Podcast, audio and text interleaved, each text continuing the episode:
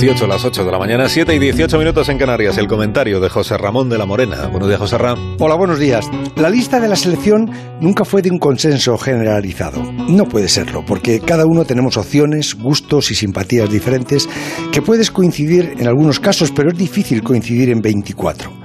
A mí personalmente no me extrañó mucho esa lista de Luis Enrique de ayer. Suponía que no iba a llevar a Sergio Ramos por razones obvias al no haber jugado con el Madrid desde el partido que perdieron con el Chelsea.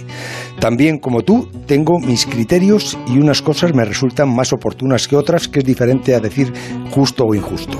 Como por ejemplo tener que nacionalizar deprisa y corriendo a Laporte, que no ha sido titular con el City y que en su mejor momento en el Atleti de Bilbao dejó entender que sus preferencias estaban en jugar con la selección francesa.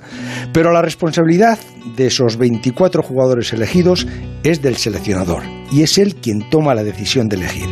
En esta ocasión, como estamos atravesando una época depresiva y los mejores recuerdos de la selección nos quedan cada vez más lejos, y de Luis Enrique todavía no tenemos ninguno que sea extraordinario, porque a la anterior Liga de las Naciones con él no nos clasificamos y a esta Eurocopa nos clasificó realmente Robert Moreno y lo cesaron, pues el examen de Luis Enrique como seleccionador creo que va a ser en esta Eurocopa. Si la gana, suyo será el mérito, y hará bien en no permitir extraños en su carro de triunfador.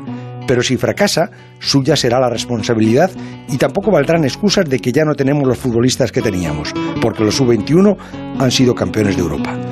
Tampoco me gustaría que Luis Enrique bunkerizara la selección con la amenaza de la crítica, como ya ocurrió en tiempos lejanos.